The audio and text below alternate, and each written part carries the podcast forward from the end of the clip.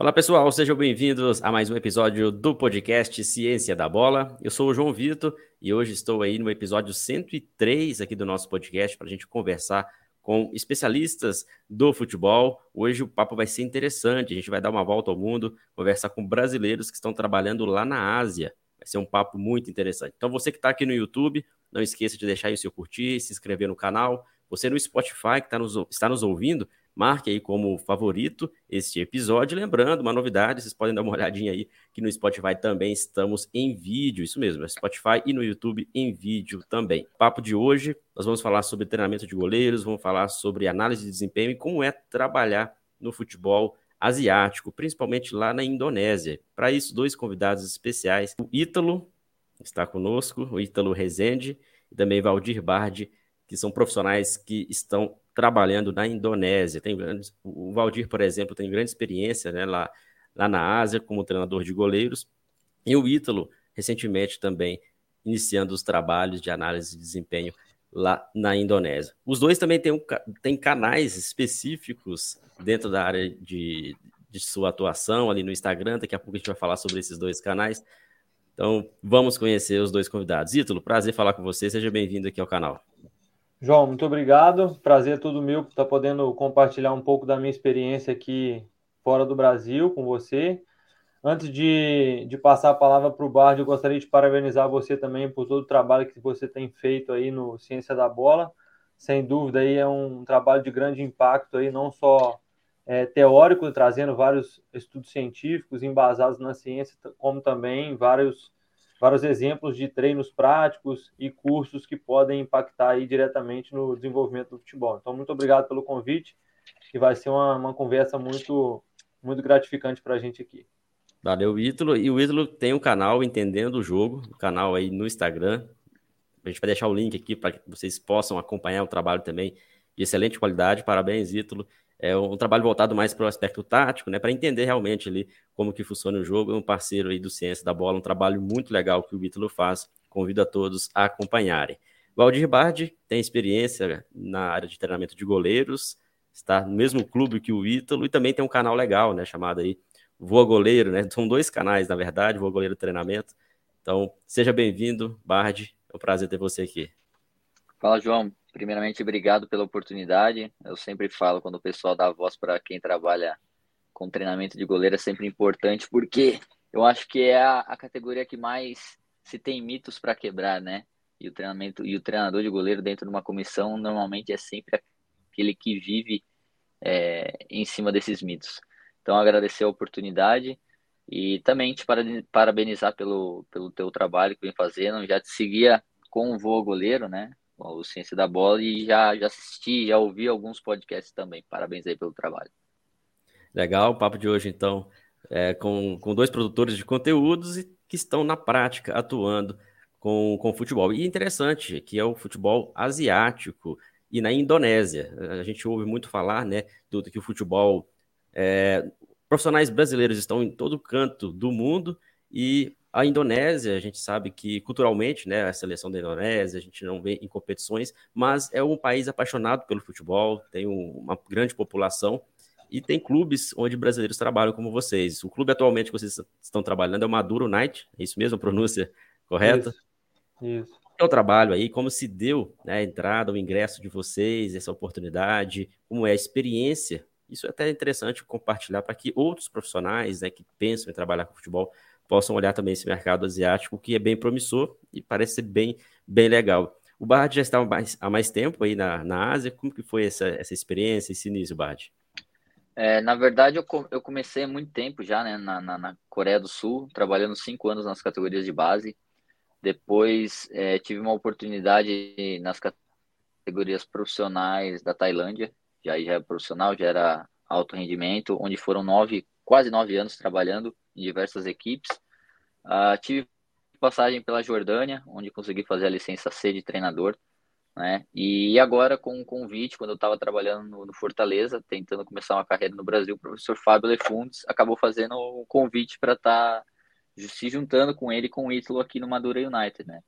E está sendo uma experiência nova, apesar de estar tá aqui há algum tempo quando se troca de país, cada país tem um contexto diferente, uma cultura diferente. De estar num país novo como é a Indonésia, por mais que seja aqui na Ásia, o contexto é diferente, a cultura é diferente e estamos tentando se adaptar a esse contexto e tentar, o, tentar tirar o melhor, né, para tentar ajudar os, os atletas aqui no Madura United. E o trabalho aí na Indonésia, você teve experiência aqui no Brasil também, claro. É, como que é, é, é esse trabalho com os goleiros especificamente? Tem um choque cultural muito grande do que é trabalhado aqui no Brasil em relação ao, aos países da Ásia, que você mesmo citou que há diferenças, né? Mas há uma diferença muito grande entre o Brasil e onde vocês atuam no momento? Sim, sim, com certeza. Eu acho que a, a grande diferença para o Brasil é porque no Brasil nós temos a cultura do futebol, nós vivemos a cultura do futebol. Aqui eles não têm. Apesar de se ter uma matéria-prima, o Ítalo pode falar com mais propriedade, apesar de se ter uma, uma matéria-prima muito boa, né? São, são, são poucos os estímulos que eles têm na base, né? Então a base não dá sustentação para o atleta chegar no profissional. Então cabe a nós aqui, quando a gente chega no profissional, voltar um pouquinho lá atrás para dar esse embasamento, vamos dizer assim, mais técnico, mais educativo, para depois sim se pensar na, na alta performance, né? Apesar de estar aqui na, na Ásia, trabalhar em países mais desenvolvidos, como a Coreia e a Tailândia no passado, eu posso dizer que, a, que os goleiros indonésios não deixam nada a desejar. Eu acredito que é muito mais uma questão de se do país em si é, investir nos treinadores, porque a qualidade, como eu já disse, o Ítalo pode falar com mais propriedade, é, os atletas são bons, a matéria-prima é muito boa, entendeu? Então acho que, que é, é mais esse o contexto que a gente está aqui. Ítalo, como que foi essa, essa sua ida? Se deu essa ida para trabalhar com análise de desempenho na Indonésia? Você teve experiências aqui no Brasil e recentemente estar no clube aí no Maduro United. Sentiu um choque cultural também?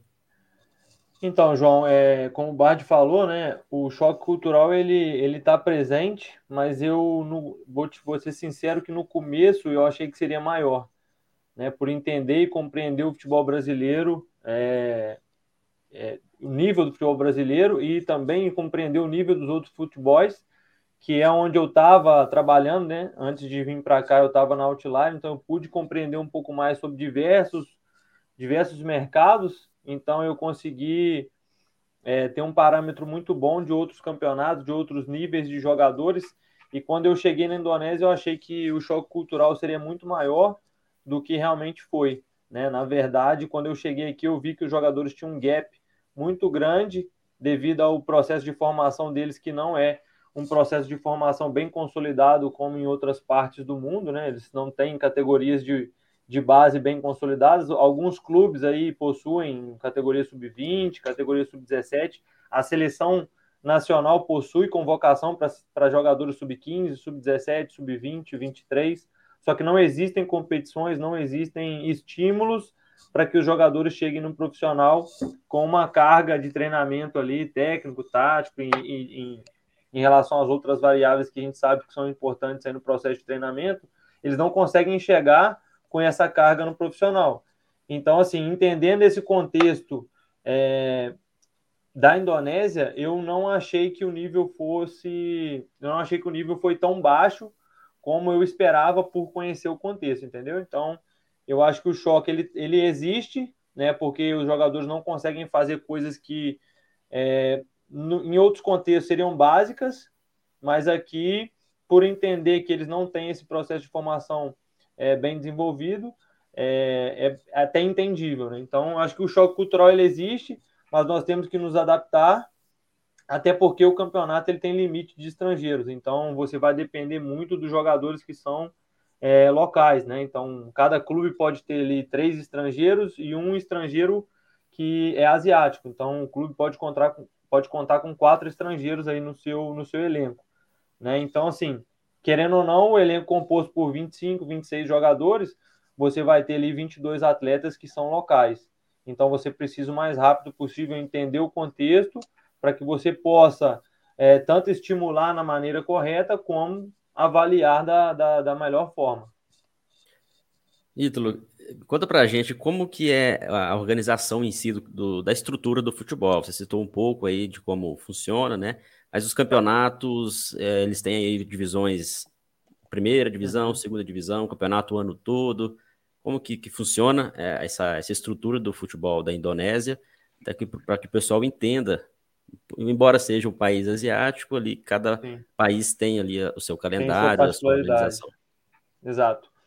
É, então, João, é, em termos organizacionais, eu acho que é, a Indonésia pode evoluir muito ainda, sabe? Para que possa conseguir competir. No começo você falou que talvez não vê a Indonésia, a seleção da Indonésia disputando alguma coisa mais é, no nível maior, e aí eu acho que muito, muito disso passa pela organização da, da dos campeonatos, entendeu? Não só em termos de quantidade de jogos e quantidade de ligas, mas em termos de, de qualidade das, das informações que se passam também em todos os setores. E aí eu vou explicar um pouquinho mais, né, é, como que funciona. A gente está na primeira divisão, então a primeira divisão conta com 18 equipes, jogos fora e casa, campeonato de pontos corridos, como a maioria dos campeonatos nacionais. Existe a segunda divisão e existe a terceira divisão, tá? Então na primeira divisão dois clubes são rebaixados e dois clubes da, da segunda divisão são promovidos aí para jogar a primeira divisão, assim como acontece no Campeonato Brasileiro. Brasileiros são quatro, mas sobe direto. Aqui também são a, o ascenso e o descenso são diretos, né? Não é igual na Inglaterra que existe um jogo. Então, basicamente é isso que é organizado.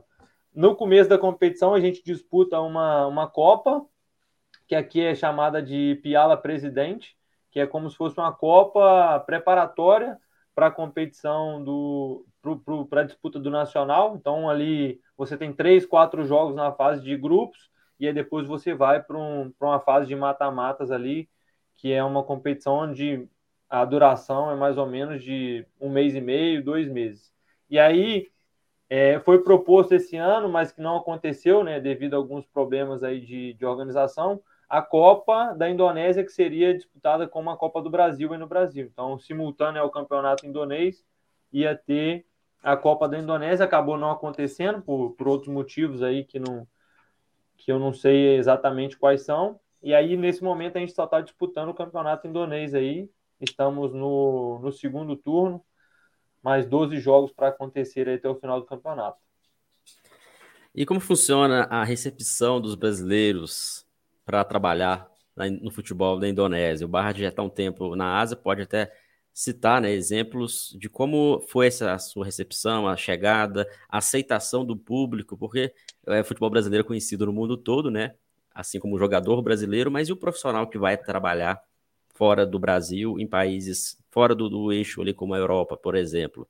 Isso até fica de dica né, para quem está pensando em trabalhar fora do Brasil e tem, de repente, a Ásia como uma possibilidade, né, uma alternativa de, de trabalho. Como que é, Bard, essa, essa recepção? Como que foi para você? É, na verdade, eu acho que quando você é brasileiro, é basicamente um, car um cartão de entradas pro, pro futebol em geral, né?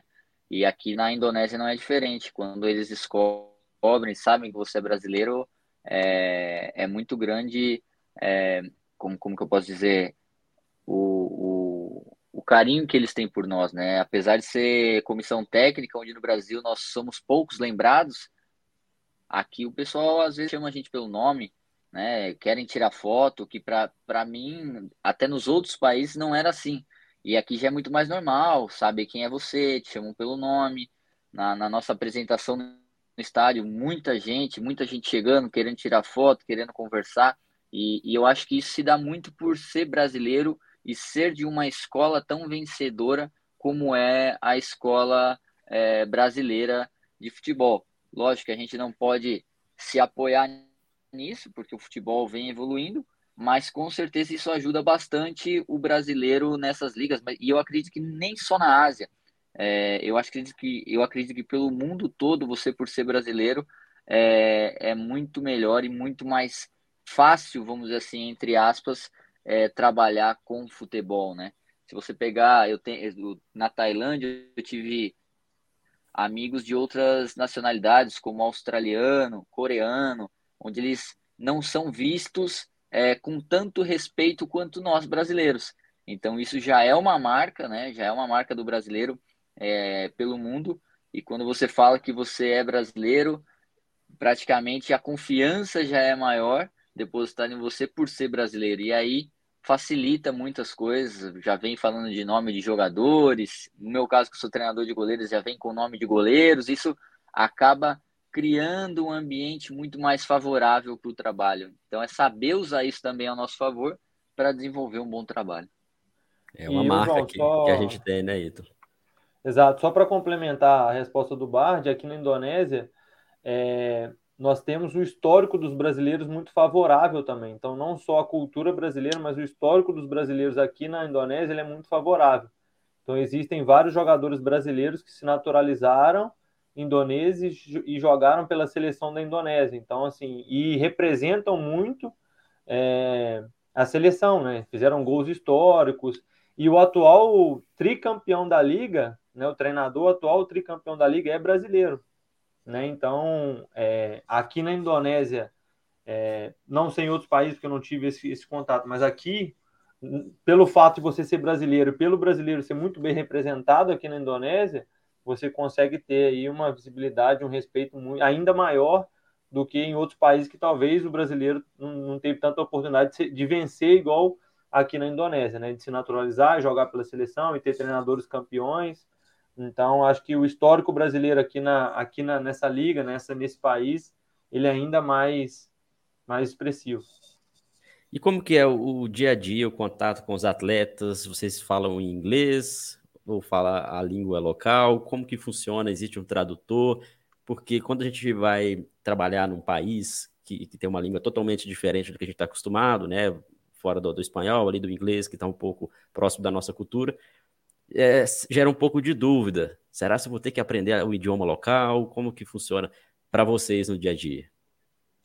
Eu vou, eu vou falar aqui, ô Bard, e depois você fala um pouco mais do específico do treino do goleiro, que a gente que é diferente porque você não tem a presença do tradutor. Então, João, é, a gente tem um tradutor, né, é um brasileiro que jogou aqui e, e, e aprendeu a língua, então ele trabalha exclusivamente com o treinador, mas em outros momentos ele ajuda muito, né? Então, por exemplo, eu tenho os meets individuais com os jogadores, após os jogos a gente faz as reuniões individuais, as análises táticas, e ele me ajuda, né? Então, a gente tem esse facilitador, não é em todos os momentos, mas a gente tem esse facilitador. E aí é, eu trago como uma fala que talvez seja clichê, mas que é fundamental da gente dizê-la novamente, que é que o inglês ele passa a ser fundamental. Né? Ele não é importante, ele é fundamental. Então a gente tem alguns atletas aqui que são de regiões, por exemplo, Bali, que é uma região de muito turista, que o inglês ele está mais desenvolvido do que atletas de outras regiões. Então esses atletas a gente consegue se comunicar melhor. Outros atletas que têm uma vivência maior com treinadores estrangeiros ou que já participou da seleção nacional, esses atletas eles têm uma vantagem em relação ao inglês. Então, quem sabe o inglês consegue se comunicar de uma forma mais efetiva com esses atletas, mas existem atletas que não não possuem essa essa possibilidade de conversa em inglês. Então, quanto mais rápido você é, conhecer o idioma e, e entender a, principalmente as palavras que você vai mais utilizar no campo de jogo ali, é mais fácil e vai, e vai te ajudar. Então, desde o primeiro momento, eu tentei é, buscar as palavras que eu, ia, que eu ia utilizar mais vezes no campo de jogo ali, ou que eu ia utilizar nas, nas reuniões que eu precisava que eu precisava fazer. E aí a gente precisa também ter o cuidado com o tradutor, que talvez seja uma pessoa que não tem o conhecimento técnico que a gente precisa, e a gente precisa entender o que ele está falando para também não traduzir de uma forma é, divergente daquilo que a gente está falando. Então, quanto mais rápido você consegue entender e, e expressar na língua local, é melhor, mas obviamente que o inglês ele, ele ajuda demais, faz toda a diferença. Eu vou deixar o Bad falar porque eu sei que o contexto dele é um pouco diferente, porque o tradutor não está presente no momento do treinamento de goleiros ali. Eu imagino que para o Bard eu, é, eu... você tem que ter esse contato sempre ali individual, né, sem ser um tradutor. E aí como que, que funciona? Antes de falar do contexto aqui da Indonésia, eu acho que assim, é, uma das coisas que o futebol me deu oportunidade foram de aprender outras línguas, né? Eu saí do Brasil, eu não falava nada de inglês, não falava outra língua, e quando eu fui para a Coreia, eu aprendi o coreano para depois aprender o inglês, né? E é, dali foi um pouco do italiano e no, na Tailândia também o, o, básico do tailandês. Te dizer que hoje o Ítalo fala muito mais Bahasa né, que é a língua da Indonésia, do que eu mesmo. Eu não. O, o HD já está cheio, vamos dizer assim. A memória não, não, não tem espaço para outra língua, mas algumas, algumas palavras ainda saem. É, é, mesmo dessa maneira, dentro do nosso contexto ali do, do, treinamento de goleiro, igual o Ítalo falou, a gente aprendeu algumas palavras. No meu caso, eu aprendi as palavras básicas para eles entenderem os comandos. E mais, eu vou te dizer que a língua é, ela é substituída pela empatia, né? Porque dentro da, com a empatia a gente consegue criar um ambiente e esse ambiente acaba onde a gente consegue se comunicar falando um pouco de Bahasa, falando um pouco de inglês.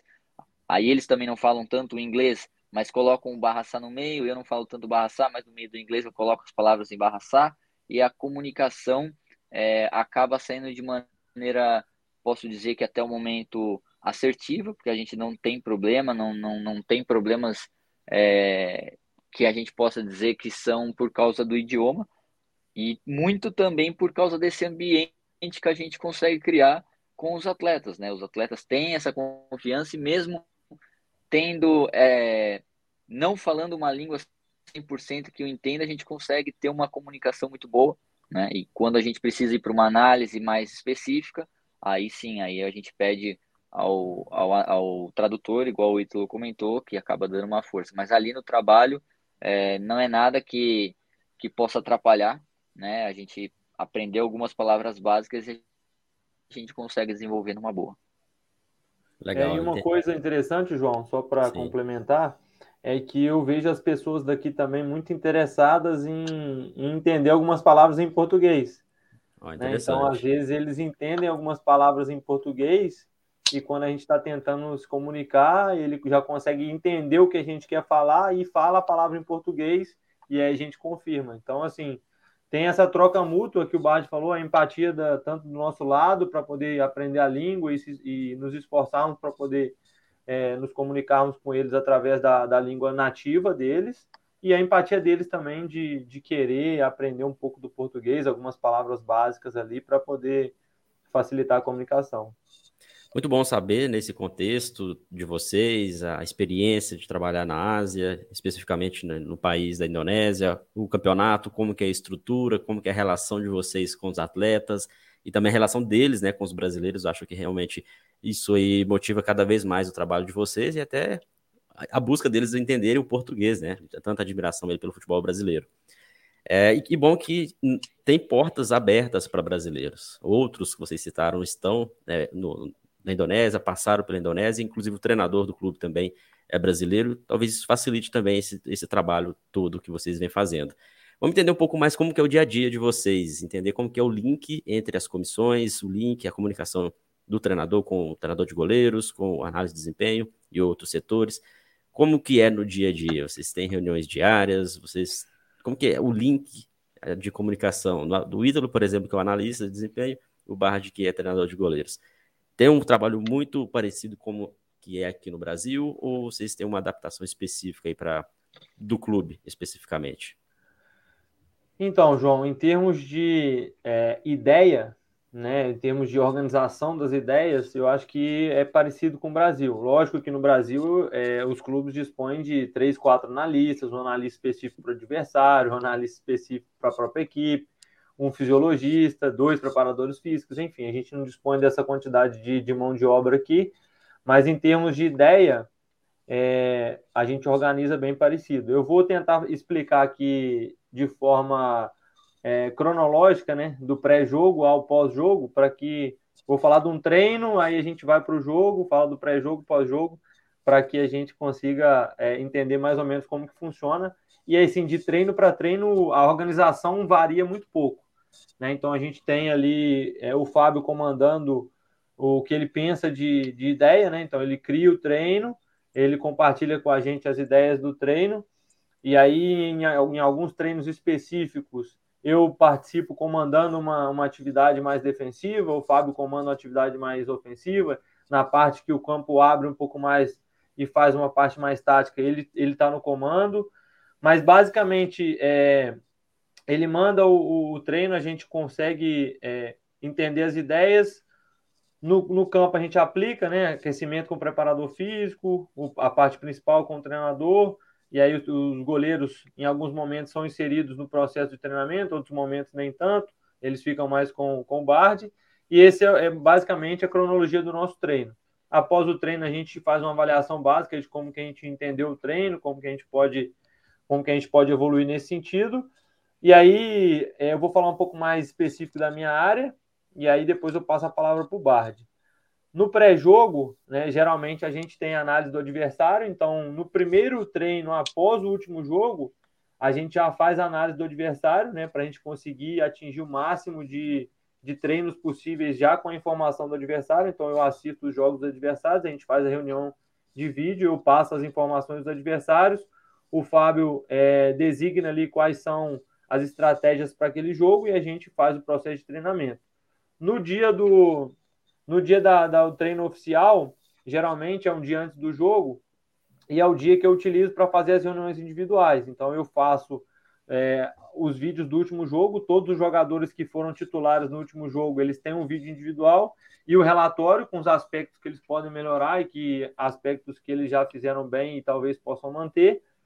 E aí eu faço essa reunião com eles de 10 a 15 minutos cada atleta. A gente faz essa reunião, a gente entendeu que esse processo de entrega individual do próprio vídeo ele é melhor do que passar é, a análise da nossa equipe de forma coletiva, e aí entra um, uma importância da cultura. Então, aqui os atletas eles são muito mais tímidos, eles estão muito mais preocupados com o que você vai falar dele é, na frente dos outros. Então, assim, a gente entendeu que culturalmente e por necessidade que seria melhor da gente fazer essas reuniões individuais. Então, eu faço as reuniões individuais, geralmente é antes do treino. Treino geralmente é à tarde, eu faço as reuniões pela manhã. Eles vão para o treino à tarde, treinam é, depois do treino, geralmente no dia do jogo pela manhã, eu envio para cada atleta é, todos os vídeos individuais dos jogadores que eles vão mais confrontar no, no jogo. Então, para os atacantes, eu envio é, os vídeos dos zagueiros e dos goleiros, algumas observações. Antes disso, também, no dia que eu, que eu faço o vídeo individual, desculpa, os vídeos coletivos do adversário, eu envio um relatório do, para os goleiros, então eu passo basicamente a relação de bola parada ofensiva do adversário, algumas informações que o Bard pode utilizar no treinamento dele. Então, por exemplo, se a equipe ataca muita profundidade pelo chão, ele vai, ele tende a fazer mais é, treinos que são voltados para a cobertura da nossa última linha.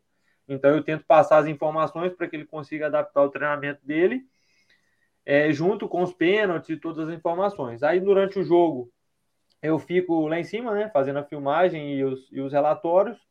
E aí, na hora do, do intervalo, eu desço para o vestiário, passo as informações. Algumas vezes eu trago algum vídeo, né, mostro o vídeo lá no, no vestiário, depois retorno lá para a arquibancada ou para a cabine onde a gente tem reservado para filmagem. E aí, após o jogo, eu faço é, os vídeos individuais e, e basicamente o processo é, é, cíclico, né? A gente retoma todo aquele processo, identifica os pontos que a gente fez positivo e os pontos que a gente pode evoluir, e aí passa o, nosso, o relatório da nossa equipe individualmente e a gente passa os relatórios dos adversários de forma coletiva. Eu vou deixar o Bard falar um pouco mais da, da parte dele aí, como que é o dia a dia do treinamento, o dia a dia do jogo, para que aí a gente consiga complementar essa resposta. É, só para complementar o que o Ito está falando, eu acho que vale, vale vale a pena a gente frisar que o trabalho do analista aqui, nesse contexto de Indonésia, não é, não é normal, né? O, o Ítalo está sendo um dos pioneiros nessa questão de análise, né? Dentro do país, eu acho que até abrindo espaço para outros profissionais que possam estar vindo para o país e realizar o mesmo trabalho. Porque para nós, no meu caso, como treinador de goleiro que gosto muito da análise, acaba sendo essencial e o Ítalo bem sabe que acaba dando resultado, né? Nós tivemos aí o nosso, nosso jogo de estreia, nós tivemos um lance onde o Ítalo pontuou, a gente trabalhou no jogo, aconteceu e o goleiro teve sucesso, né? Onde a gente até terminou o jogo sem tomar gol. É, dois jogos atrás, dois jogos atrás, a gente, o nosso goleiro é, teve uma intervenção na hora no pênalti e a informação também foi passada pelo Ítalo em relatório e vídeo. E, e outros jogos também, onde ele bem citou aí, se a equipe ataca muito mais bola em profundidade, eu costumo seguir muito fielmente o que ele me passa de informação. Tanto é que eu não faço um treinamento por fazer, eu coloco muito da, da, da do, dos comportamentos da equipe, né, adversária, ofensivo, e aí eu tento estimular de alguma maneira e de uma ordem crescente, né, do simples até o mais complexo, estimular os goleiros para que no momento do jogo eles possam estar preparados e aptos para situações que possam é, ocorrer, né? Esse não seria no pré-jogo. No pós-jogo, como nós estamos é, fazendo muito jogo um atrás do outro, é, eu confesso que eu nem tenho dado tanto feedback individual, porque se para o jogador de linha o jogo pode ser muito físico, para o goleiro ele é muito mental. E a gente sabe a cultura que nós estamos inseridos, onde eles não têm muito esse controle mental. Então, de repente, se eu passar muita informação para o meu atleta, na hora do jogo ele pode ter alguma. É, começar até alguma confusão, um burnout. Então, eu tento dosar, tento ser mais pontual, né? Pego um lance em questão, aí nós vamos discutir um lance em questão onde poderia ter feito melhor, ou até onde teve sucesso e por que que teve sucesso, baseado muito nas informações do Ítalo, ó, passou aqui que esse lance aconteceu, a gente treinou isso e aconteceu dessa maneira no jogo. E que mais que eu posso falar? Do resto também eu elaboro um relatório onde passo, né, e aí coloco os componentes de alta performance do goleiro e eu tento descrever em poucas palavras para saber como esse goleiro conseguiu atuar naquele jogo, né? E aí eu consigo criar uma data e, e saber qual que é o perfil de goleiro que nós temos para tentar tirar o melhor deles. E, e, durante o jogo a gente vai a gente vai desenvolvendo bem. Nós temos aqui quatro goleiros, né, sendo dois fazendo uma, uma rotação e entregando bons resultados desde que começou o campeonato. Primeiro turno a gente jogou, é, se eu não me engano, foram 10 clean sheets, né, Ítalo? 10, 10 clean sheets de, e, em 17 jogos, então mais da metade é, dos jogos, vamos dizer assim, sem tomar gol, que, que mostra que o trabalho vem sendo bem feito, e esse trabalho também é dessa informação, mas como a gente coloca a informação dentro da nossa realidade, como a gente é, estimula a informação na prática, né? A gente consegue criar hábitos, a gente conseguiu já é, fazer um, os goleiros que, que poderiam se dizer mais técnicos serem muito mais táticos e entenderem melhor o jogo. E isso vai muito de encontro é, à informação, essa informação que a gente recebe e a informação que a gente passa para os atletas também. Excelente, muito bom entender o contexto de trabalho, é, embora seja uma cultura diferente, vocês conseguem levar o que é feito aqui no Brasil, né, o que é feito mundialmente em relação a esse link, né? Lógico, adaptando para as características e necessidades do elenco, dos atletas, e muito bom ter esse feeling, né? Como o Bard citou, de saber, olha, os goleiros não têm essa cultura, então, de repente, se eu levar uma informação muito, ou uma grande, um grande número de informações, talvez isso pode ser prejudicial. Então, esse feeling aí é só na experiência mesmo, no dia a dia que, que vocês vão adquirindo. Uh, antes da gente fechar, eu queria saber de vocês assim, uma dica para quem pensa em trabalhar no futebol asiático, na Indonésia ou em outro país, como que foi essa entrada, como que a pessoa tem que se preparar, um treinador de goleiros, um analista ou até mesmo um treinador que às vezes quer trabalhar fora do Brasil, mas se fecha apenas, se olha só para Europa ou para países ali, de repente, dos Estados Unidos, né, ou o Japão, enfim, mas e esse sul da Ásia, esse mercado da Tailândia, da Indonésia, como fazer para ingressar nesses meios? Beleza. Não, eu posso dizer que a formação ela deve ser igual. Eu acho que para estar aqui é muito mais oportunidade. Você tem que estar bem preparado para conseguir desenvolver. E estar bem pra, preparado envolve é, falar uma língua diferente, no caso, o inglês, que é muito importante. E eu acho que mais do que isso seria entender contextos, é, respeitar culturas. Por exemplo, é, eu vou te dizer do, duas diferenças culturais. Na Coreia, é um país muito mais militarizado, onde os atletas aceitam muito mais as críticas. Né? Na Tailândia, essa mesma crítica que eu posso fazer normalmente com um sul-coreano, se eu fizer para um tailandês, eu perco meu atleta. Então eu estou me auto-sabotando. Então, entender e perceber essas culturas e esses contextos pode ser a chave para você ter sucesso. Eu acredito muito nisso e é o que eu tento é, levar e levo comigo como, como ensinamento. É, o trabalho na Coreia, quando eu treinava os sul-coreanos, era de uma maneira, mas na Tailândia era de outra maneira e na Indonésia é, é de outra maneira.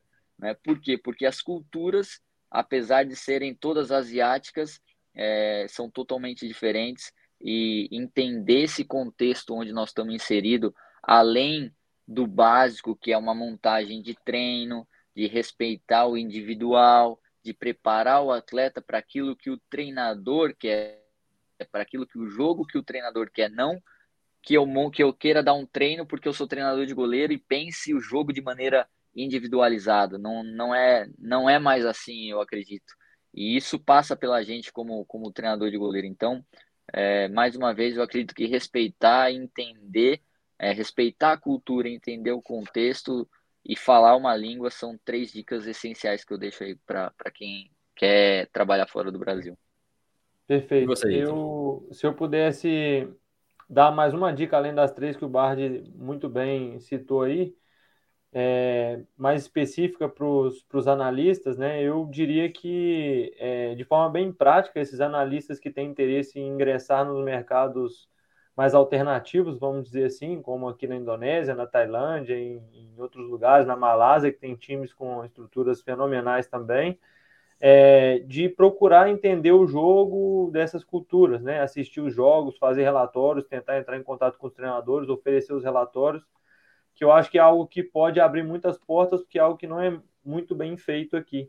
Né? Não só no sentido de qualidade, mas no sentido de quantidade também, porque existem muito poucos analistas aqui nessa, nessa região. A Tailândia já está tá bem mais desenvolvida do que a Indonésia, né? mas eu acho que ainda existem espaços aí para os analistas, e eu acho que esse, essa é uma forma de, de ingressar. Né? No momento que eu conheci o Fábio, ele me solicitou um, relatório justamente para o Madura antes, de, de, antes dele assumir. Eu fiz o relatório para ele, ele gostou do relatório e acabou que esse relatório foi uma porta de entrada para mim aqui. Então, se eu pudesse é, dar uma dica aí, tentar assistir os jogos, é, entender taticamente como funcionam os jogos aqui, que são totalmente diferentes os contextos. Né? Não adianta querer achar que vai encontrar as coisas que encontra no Brasil aqui, que não vai encontrar. Então, entender esse esse contexto dentro do próprio jogo aí, eu acho que pode facilitar bastante a, adaptação e a entrada dos profissionais aqui nessa, nessa área. Legal, fica a dica aí então para quem está estudando ou está trabalhando no futebol e almeja trabalhar no exterior. Quem quiser também entrar em contato com o Ítalo, com o Bard ali, saber como que funciona, como que é lá, como que, que foi essa adaptação. O, o clima é muito parecido com o Brasil, né? Acho é. que para vocês não foi tão diferente se tivesse ido para um país aí mais, mais frio. E a questão da comida, para o Ítalo é mais recente, deve ter sentido um pouco de diferença. O Bard já está mais tempo ali na Ásia. Como foi essa adaptação aí do, do clima e da comida?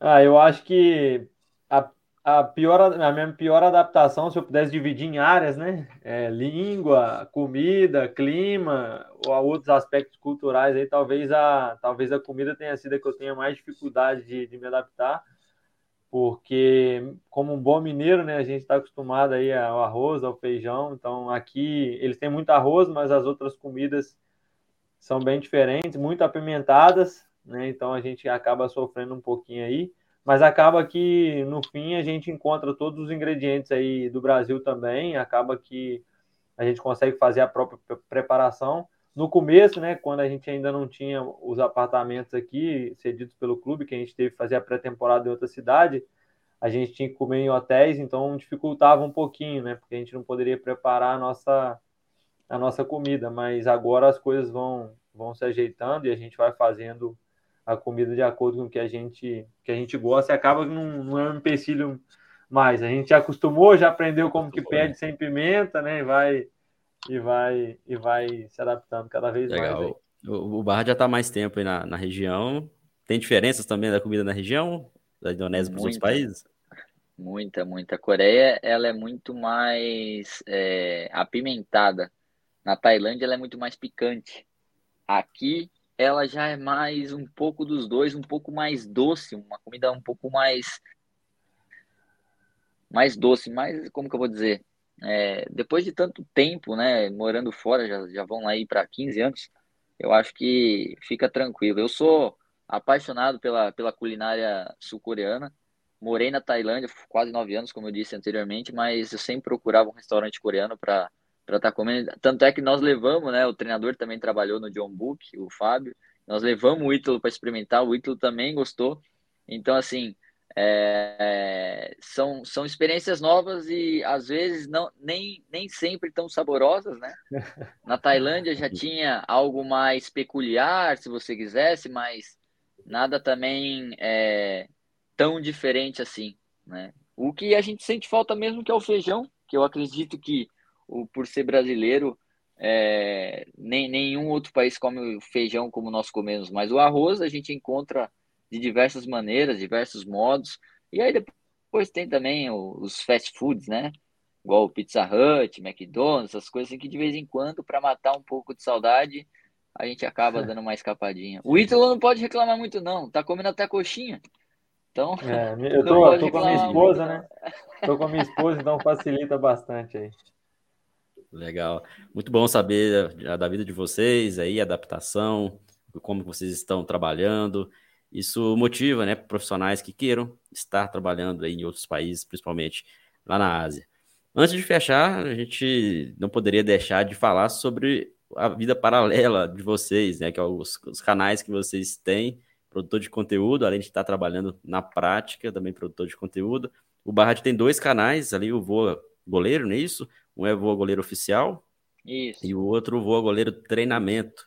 E aí, como que foi essa história? Exato. Como que você consegue conciliar suas tarefas com o canal? Na...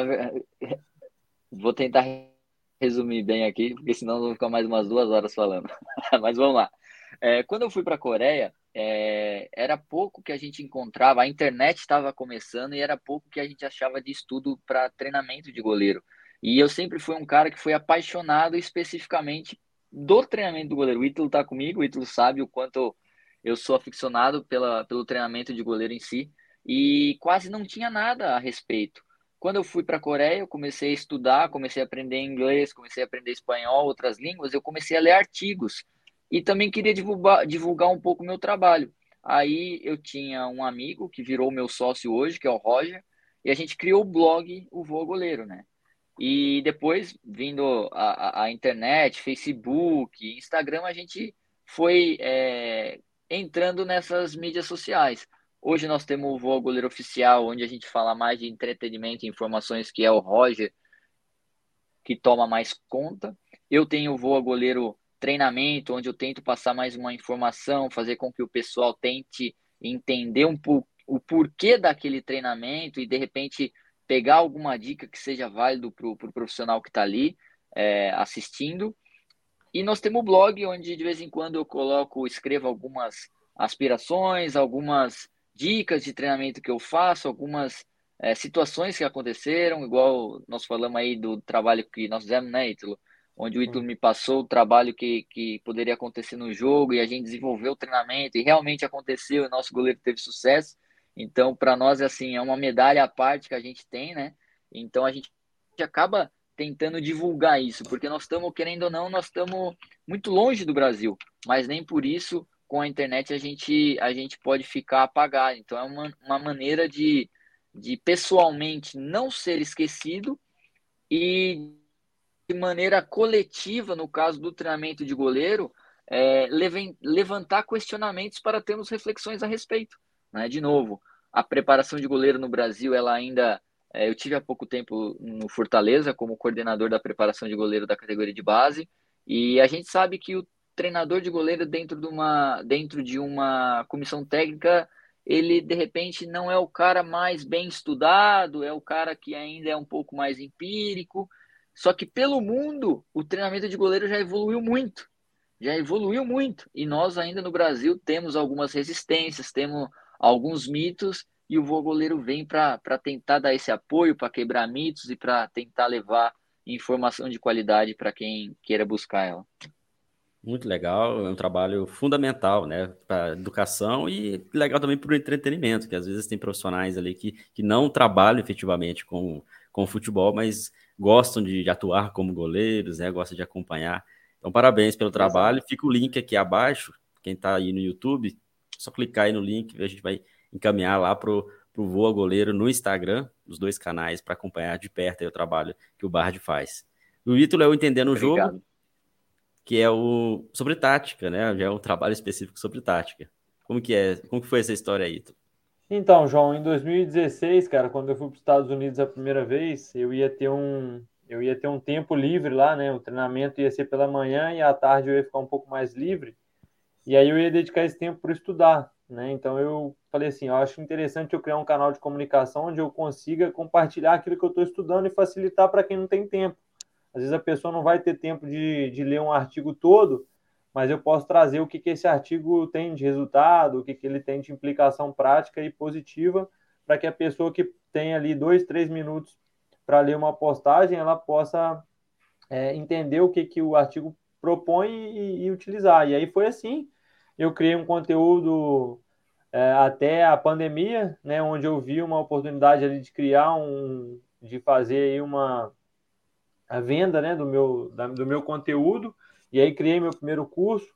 Então eu utilizo hoje o, o Entendendo o Jogo para compartilhar conhecimento de forma gratuita, né, em, em, termos de publicações no, no feed, nos stories, e utilizo também como um canal de vendas de cursos aí, onde eu conto com cursos onde eu sou professor, outros cursos onde eu convido pessoas para ministrarem algum tipo de, de conteúdo, então, assim, a ideia inicial foi mais é, trazer mesmo e compartilhar as ideias que, que são relacionadas ao jogo, né? Eu vejo muita gente aí falando de aspectos que talvez não, não são relacionados ao jogo ou aspectos que, que fogem muito do jogo e são coisas que não me agradam muito, eu prefiro focar no jogo, por isso que, que tudo que eu trago, trago ali envolve o jogo, que eu acho que é um, que é um componente importante aí do conhecimento do, de quem trabalha no futebol. Então, basicamente é isso aí, a história do Entendendo o Jogo aí. Espero que ela se, que ela se, se estenda por muito tempo ainda. Fica o link também aqui, o convite para o pessoal acompanhar o trabalho do Ítalo e os, os links dos cursos, né? Em parceria também aqui com o Ciência da Bola. O Ítalo tem os cursos aí no canal dele. Quem quiser, tiver possibilidade de adquirir também, vai aprender um pouco mais aí sobre tática. Pessoal, muito bom conversar com vocês. Agradeço aí a, a, o tempo disponível para a gente bater um papo. Aqui do Brasil, a gente tá, aqui pela manhã, que a gente está fazendo essa gravação, aí à noite, então vocês já trabalharam durante o dia, né? Teve jogo ontem, pelo que o Ítalo me, me disse. Enfim, mas é bom saber, né, que vocês querem compartilhar o trabalho de vocês para motivar outras pessoas a seguirem um caminho parecido, né, e olharem vocês como uma, um espelho, né, ali o, dentro do futebol. Então, desejo sucesso para vocês aí durante a temporada. Ítalo, obrigado novamente, fique aí a parceria. Vai mandando sempre aí notícias uh, do, do, do dia a dia, de como funciona. E, claro, a gente vai acompanhar bastante seu trabalho lá no Entendendo o Jogo. Valeu, João. Muito obrigado aí pelo, pelo convite. Agradeço o Bard pela participação, por topar essa parceria de falar um pouquinho. E parabéns aí, João, por divulgar esse conteúdo aí de forma gratuita, conteúdo de qualidade né, para todo mundo e que espero que todos possam aproveitar não só o nosso podcast, mas aí os outros mais de 100 podcasts aí que você oferece, que tem muito conteúdo rico aí. Valeu, meu amigo. Obrigado aí. Um abraço. Grande abraço, Ítalo Bard. Obrigado pela, pela sua participação. Espero que não seja a última vez, né? A gente pode depois conversar de forma específica sobre treinamento de goleiros. Mas, enfim, muito bom saber o que você faz, do seu canal. E fica aí o convite para outras oportunidades. Eu quem agradeço, João. É, parabéns mais uma vez pelo, pelo conteúdo. Agradecer o Ítalo também pelo, pelo convite, pela parceria, não só lá no, no, no clube, no trabalho, mas a parceria também no dia a dia. É, te parabenizar por tudo que vem fazendo, porque eu acho que o caminho é esse, é divulgar a informação, mas mais que a informação, é a informação de qualidade, né? Porque nós já passamos da era da informação, nós estamos na era da desinformação. Então, saber procurar informação de qualidade é muito mais, é muito mais importante do que a informação em si. E pelo que eu já assisti a alguns podcasts, você consegue fazer isso bem com o seu canal. E o que precisar para a gente falar de, de goleiro, pode contar comigo aí. Muito obrigado mais uma vez. Valeu, Bard, valeu, Ítalo. Pessoal, muito obrigado pela audiência de vocês. Mais um podcast aí de qualidade. Espero que vocês tenham gostado. Então, deixa o seu curtir aqui no YouTube, no Spotify, coloque o favorito e, claro, se inscreva aí no canal do YouTube para a gente aumentar essa comunidade aqui nas redes sociais. No próximo episódio, na semana que vem, mais convidados especiais para a gente falar sobre o futebol, entender um pouco mais de alguma área específica. Grande abraço e até a próxima.